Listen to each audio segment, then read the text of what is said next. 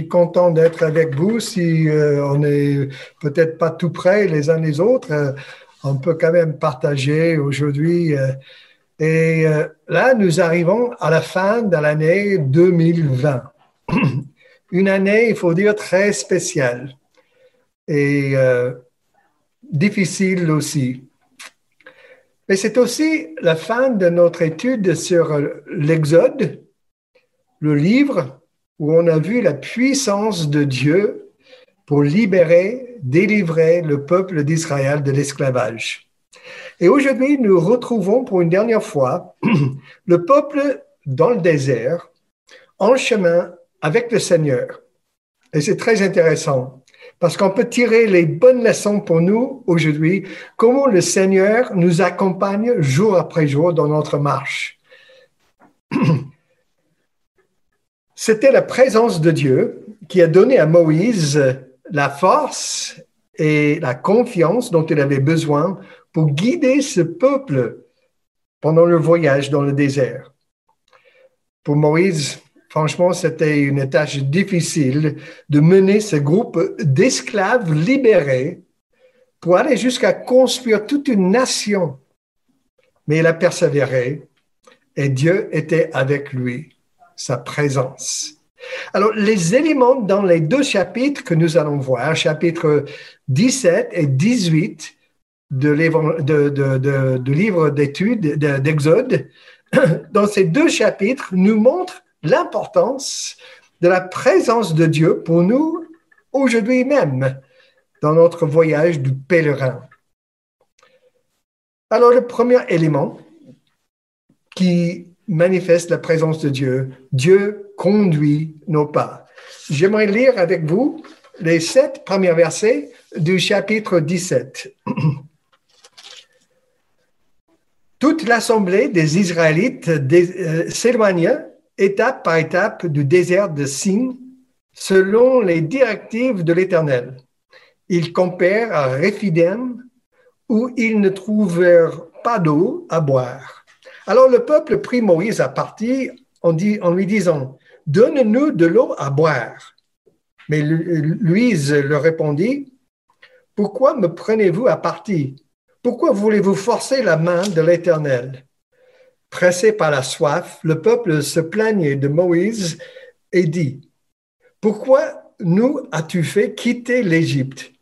Est-ce pour nous faire mourir de soif ici, nous, nos enfants et nos troupeaux alors Moïse cria à l'Éternel en disant, Que puis-je faire pour ce peuple?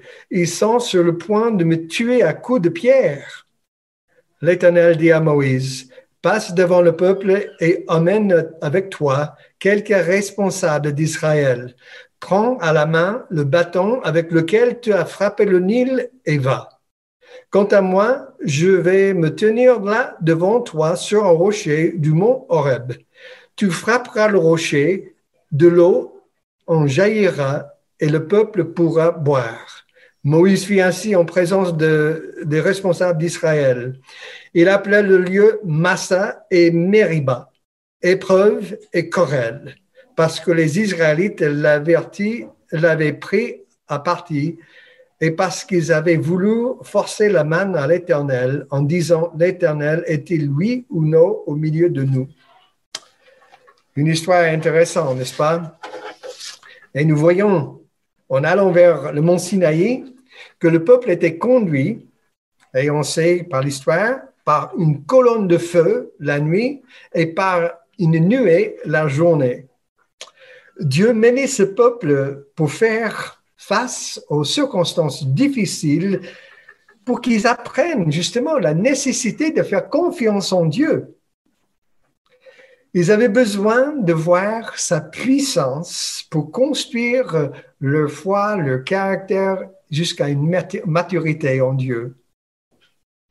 Franchement, c'est la même chose pour nous aujourd'hui, c'est vrai. Le voyage de notre vie veut dire plus que juste arriver à la bonne destination, au ciel. Nous devons être dans une croissance dans notre relation avec Dieu pour devenir de plus en plus semblable à Jésus-Christ. Sinon, il faut dire, on va gaspiller notre temps, on va gaspiller notre énergie, on va gaspiller les, occasions que Dieu nous donne à grandir. Et dans ces versets 1 à 3, nous voyons un vieux test pour Est-ce qu'on a perdu Steve? On l'a perdu. Je pense qu'il a un souci de connexion du, du côté de chez lui, certainement. Welcome back, Steve. Merci. Alors, Dieu décide de tester de nouveau ce peuple pour voir s'ils ont appris les leçons, parce qu'il avait déjà montré qu'il pourrait leur donner à manger, il pourrait les, leur donner à boire, mais il mettait la faute sur Moïse pour le problème. Il accuse d'avoir fait n'importe quoi en les emmenant dans ce lieu. Et vous voyez, c'est parce que le cœur n'était pas, le, cœur n'était toujours incrédule et il cherchait à retourner en Égypte à leur ancienne vie de l'esclavage. Mais franchement, je pense que c'est vraiment une image de nous aujourd'hui. Vous savez, chaque difficulté que Dieu permet devient en fait pour nous un test. Un test pour nous aider à grandir, mais ça peut aussi devenir une tentation où on commence à critiquer Dieu, baisser les bras et comme le peuple faire marche arrière. C'est notre attitude dans l'épreuve qui détermine si c'est l'un ou l'autre, marcher avec Dieu ou reculer. Et si par manque de foi, nous commençons à nous plaindre et blâmer Dieu, alors ça devient une tentation à nous piéger et ça nous vole la possibilité de grandir dans la maturité. Au contraire, si on se confie en Dieu pour laisser le Seigneur nous conduire, ça veut dire que l'épreuve va marcher en notre faveur et non pas contre nous. C'est Romains 8, verset 28 qui nous dit tout contribue au bien de ceux qui aiment Dieu, de ceux qui sont appelés conformément à son plan. L'épreuve nous aide à grandir dans la foi et dans la grâce. Mais quand quelqu'un n'est pas en bonne communication avec Dieu, il aura la tendance euh, à voir les choses et être en colère, même en l'amertume envers Dieu. Et souvent, c'est là où on fait quelque chose qu'on regrette. Et ça fait empirer même les choses. Et c'est le contexte ici, verset 4. Il cherche à lapider Moïse, le responsable. Mais vous avez remarqué que Moïse recherche toujours la même ressource. Il fait très souvent il fait appel au Seigneur. Ça me rappelle du verset 2 de euh, Psaume 46. Dieu est pour nous un refuge et un appui, un secours toujours présent dans la détresse. Dieu lui dit de prendre quelques responsables avec lui et aller frapper le rocher, verset 5 à 7. Et quand il fait, qu'est-ce qui se passe? Une abondance d'eau est sortie du rocher parce qu'un Dieu plein de grâce répond même au peuple ingrat. Massa veut dire éprouver ou tester.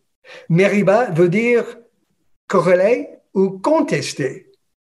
Et Dieu utilise des expériences ordinaires, peut-être difficiles, de la vie pour construire notre foi et nous conduire vers la maturité.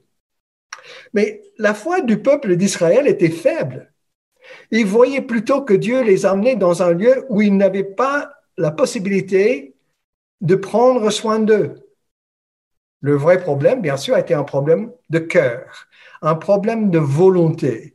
Ils ne voulaient pas soumettre leur volonté à la volonté de Dieu. Alors, moi, je trouve une bonne chose à faire de temps en temps, c'est d'essayer de, de faire une carte pour tracer ta vie pour voir combien de lieux sont appelés plutôt massa ou testés, éprouvés, et combien de lieux sont appelés plutôt euh, contestés ou corrélés. Parce que si dans les difficultés, tu te plains des circonstances, tu montres un manque de foi, un manque de confiance en Dieu, ça fait reculer dans la marche chrétienne. Et franchement, c'est une chose d'être assis à l'église euh, dans une chaise et chanter des beaux cantiques comme J'ai confiance en toi, Seigneur. Mais c'est tout autre chose à rencontrer les difficultés de la vie et de dire avec foi, pas ma volonté, Seigneur, mais la tienne. Je pense toujours aux paroles de Corrie ten Boom euh, qui a dit ceci, arrête, et elle parlait à soi-même, à elle-même, arrête de donner des ordres à Dieu et présente-toi pour le servir là où tu es. Elle était en prison, dans un camp de concentration. Vous voyez l'importance de la présence de Dieu dans notre vie. Premier élément, c'est Dieu conduit nos pas. Mais aussi, Dieu vaincre nos ennemis. On va lire les versets 8 à 16. Chapitre 17, verset 8. Les Amalécites vinrent attaquer Israël à Réphidim. Alors Moïse dit à Josué, Choisis-nous des guerriers et demain tu iras combattre les Amalécites. Moi, je me tiendrai au sommet de la colline avec le bâton de Dieu à la main. Josué se conforma aux instructions de Moïse. Il alla combattre les Amalécites, tandis que Moïse, Aaron et Hur montèrent au sommet de la colline. Or, lorsque Moïse élevait la main pour prier, Israël avait l'avantage dans la bataille. Et lorsqu'il la laissait retomber, Amalek l'emportait. Comme les bras de Moïse se fatiguaient, Aaron et Hur prirent une pierre qu'ils placèrent sous lui pour, lui pour le faire asseoir dessus, et ils lui soutenirent les bras, chacun d'un côté. Ainsi, ses bras tenirent ferme jusqu'au coucher du soleil. Et Josué remporta la victoire sur les Amalécites à la pointe de l'épée. L'Éternel dit à Moïse, consigne cela par écrit pour qu'on en garde le souvenir et déclare à Josué efface, que j'effacerai complètement le souvenir d'Amalek de, de, sous le ciel. Moïse érigea un autel qui appela Adonai Nissi, le Seigneur est ma bannière. Puis il ajouta, puisqu'on s'est attaqué au trône de l'Éternel, l'Éternel fera la guerre à Amalek de génération en génération. C'est une très belle histoire sur notre voyage par la foi comme pèlerin. Nous n'affrontons pas seulement les épreuves par rapport aux nécessités de la vie comme la nourriture et l'eau, mais on doit faire face aussi aux batailles, les attaques de l'ennemi, parce que nous sommes les pèlerins, c'est vrai, mais aussi nous sommes des soldats, qui veut dire que nous entrons en guerre lorsqu'on accepte à suivre le Seigneur. De Timothée 2, versets 3 et 4 nous dit, tel un bon soldat de Jésus-Christ, prends comme moi ta part de souffrance. On est dans un combat. Notre ennemi Satan utilise le monde et la chair pour nous opposer. Et comme Israël était délivré d'Égypte par la puissance de Dieu, eh bien nous aussi, aujourd'hui, nous sommes délivrés du mal de ce monde présent. Galates chapitre 1, verset 4 nous dit, le Christ s'est offert lui-même en sacrifice pour expier nos péchés afin de nous délivrer du monde présent dominé par le mal. Il nous donne la victoire en Jésus-Christ. Nous vivons dans le monde, mais nous n'appartenons pas au monde spirituellement. C'est pourquoi l'apôtre Paul nous dit de ne pas être conformé au monde, il faut renoncer aux tentations de la chair et résister aux attaques du diable. Et vous avez remarqué, il n'est pas dit ici dans ce texte que les Juifs devaient faire la guerre quand ils étaient toujours esclaves en Égypte. Mais une fois délivrés de l'esclavage, ils ont découvert qu'ils avaient des amis, des ennemis, des ennemis de Dieu. Et c'est comme nous aujourd'hui. En, en s'identifiant avec Jésus-Christ, son ennemi devient aussi notre ennemi. C'est pourquoi il nous appelle à faire le bon combat. En Timothée 6, verset 12, il dit fais le combat, le bon combat. Nous avons besoin des batailles et des épreuves pour garder l'équilibre. Si Dieu ne fait que nous donner des bénédictions, ça risque de nous gâter. Donc, il nous garde équilibrés avec les épreuves. On risque sinon de devenir trop confiant, trop confortable en nous-mêmes et arrêter de faire confiance à Dieu et compter sur lui pour son aide dans les difficultés. Mais attention quand même à la stratégie de l'ennemi. Nous avons l'explication de cette bataille euh, plus tard dans Deutéronome, verset, chapitre 25, verset 17. Écoutez, c'est la même bataille.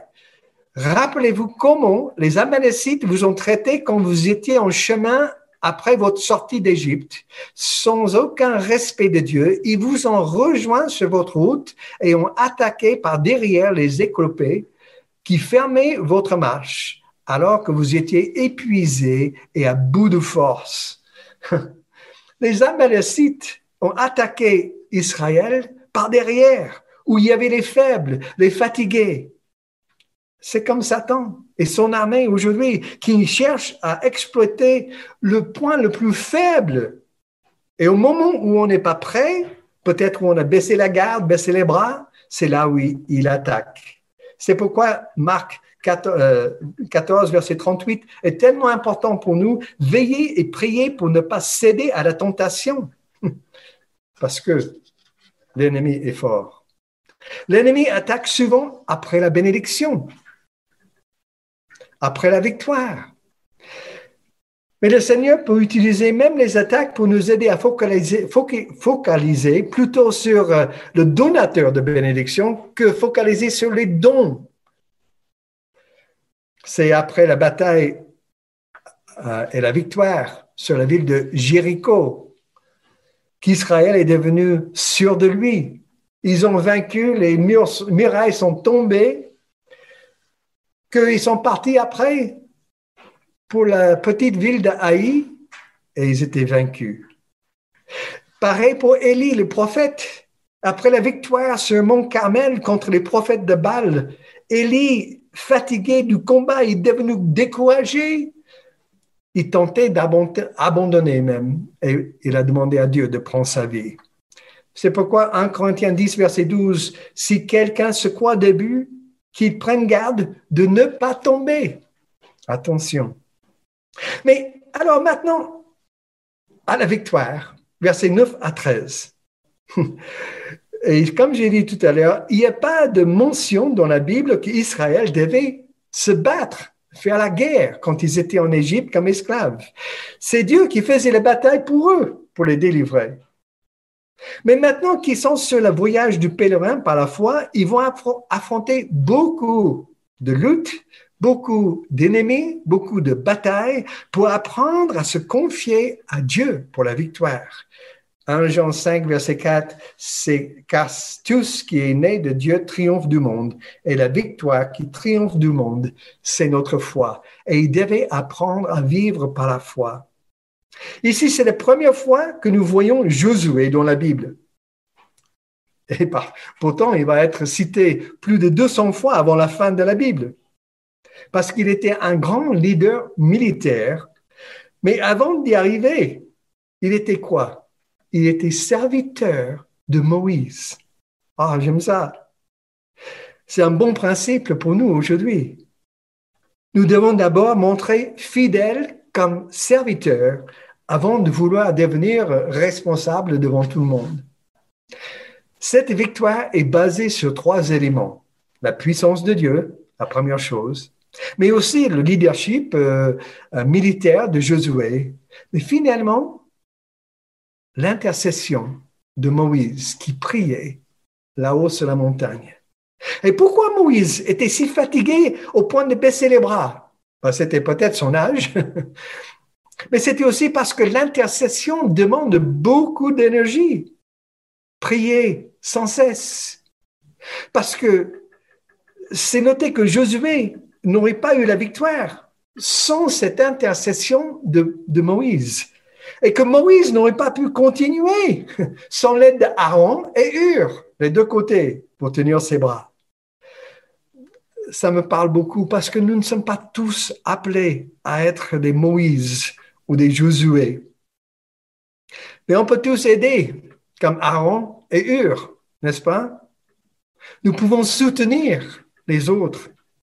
Nous cherchons les croyants aujourd'hui prêts à partager les tâches pour connaître la victoire, même par la prière. Il faut aussi remarquer le témoignage. Versets 14 à 16, Moïse n'a pas construit un monument pour lui ni pour Josué. Non, il a donné toute la gloire à Dieu. Donc, voyez l'importance de la présence de Dieu dans notre marche pour nous donner la victoire, pour conduire nos pas mais aussi pour nous aider à regarder vers lui avec notre adoration, notre louange. Parce que après le chapitre 17, avec toutes ces luttes, les épreuves, les batailles, on est presque soulagé, arrivé au chapitre 18, et voir le peuple de Dieu dans un camp, vivant en communion avec Dieu dans le repos. C'est le grand euh, prédicateur anglais Spurgeon qui a dit que nous avons la tendance à écrire nos problèmes dans le marbre et écrire euh, en même temps euh, nos bénédictions dans le sable qui sont vite effacées. Et c'est dommage. Mais ce que j'aime dans ce chapitre 18 qui suit est de voir tout le peuple qui sont en train de louer Dieu pour ce qu'il a fait. Et quand j'y pense, louer Dieu est beaucoup mieux que passer notre temps à se plaindre. Louer Dieu est un bon antidote pour un esprit critique. Voyez l'importance de la présence de Dieu pour conduire nos pas, pour nous aider à avoir la victoire, pour nous aider aussi à adorer Dieu, mais aussi, une dernière chose, il partage nos fardeaux. Dans ce chapitre 18, nous voyons à partir du verset 13 euh, ce qui se passe. Aujourd'hui, Moïse, il aurait pris une bonne semaine de vacances parce qu'il en avait besoin. Mais comme un fidèle berger, il ne voulait pas arrêter et apporter euh, parce qu'il apportait de l'aide aux autres. La nation avait des anciens mis en place, mais il n'y avait pas un, organigramme pour l'organisation.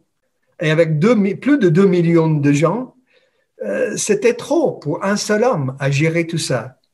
Et c'est pourquoi son beau-père Jétro est venu. Et c'est ce que nous voulons voir dans le, chapitre 18. Jétro se rendit donc auprès de Moïse, verset 5, dans le désert, avec la femme et les fils de Moïse, près de la montagne de Dieu, où Moïse avait dressé son camp.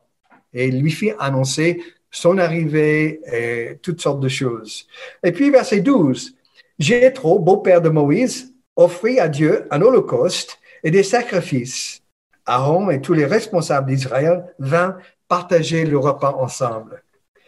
Mais le lendemain, verset 13, Moïse siégea pour rendre justice au peuple de Dieu. Et du matin au soir, les gens se tinrent devant lui.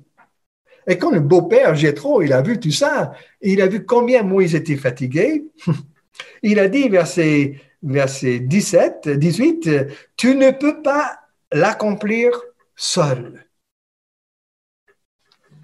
Maintenant, écoute le conseil que je te donne. Et c'est là où il a dit de séparer et avoir les, responsables pour les différents groupes de personnes.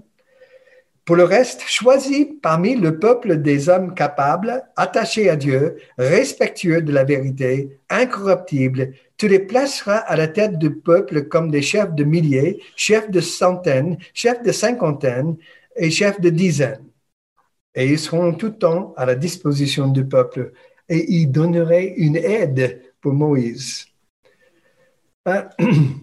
La nation n'avait pas cette organisation. Et c'est pourquoi Jétro, le beau-père de, Moïse, suggère une structure pour, soulager Moïse. Et verset 22, j'aime beaucoup parce que il dit verset 22, allège ainsi ta charge. En fait, c'est des mots qui veulent dire euh, enlever le chargement du bateau. et c'était vraiment ça, une très bonne idée. Et l'évangéliste Moody disait souvent, je préfère mettre dix hommes au travail que faire le travail de dix hommes. Pas mal, hein? Comme l'Église au livre des actes, il fallait partager les tâches. Attention, il devait bien choisir quand même les personnes pour prendre les tâches. En Acte 6, ils disent, il veut les gens remplis d'esprit de Dieu, avec sagesse et une bonne réputation. Et quel était le résultat? Une croissance énorme de la première Église euh, en Jérusalem. Le verset 21 ici décrit la qualité de leader que Dieu cherche aujourd'hui ceux qui sont caractérisés par leur capacité de faire les choses, c'est vrai, mais aussi avec crainte de Dieu, qui sont honnêtes, il dit, qui ne cherchent pas la position pour être vus des autres. Moïse était un homme formidable, un leader super, formidable. Mais il ne pouvait pas tout faire tout seul. C'est pas possible. C'est pareil dans l'Église. Peut-être Dieu ne va pas t'appeler pour être leader principal. Mais certainement, il veut que tu sois dans l'équipe pour soutenir et pour aider les leaders en place pour mieux faire leur travail. Je résume. Si aujourd'hui tu affrontes des difficultés, n'oublie pas que ça peut être une épreuve pour t'aider à grandir. Mais attention, cette épreuve peut devenir une tentation à critiquer Dieu pour ce qui se passe. Dieu nous permet les batailles pour apprendre à mettre notre confiance en lui. On doit apprendre à être ses serviteurs avant d'être leader.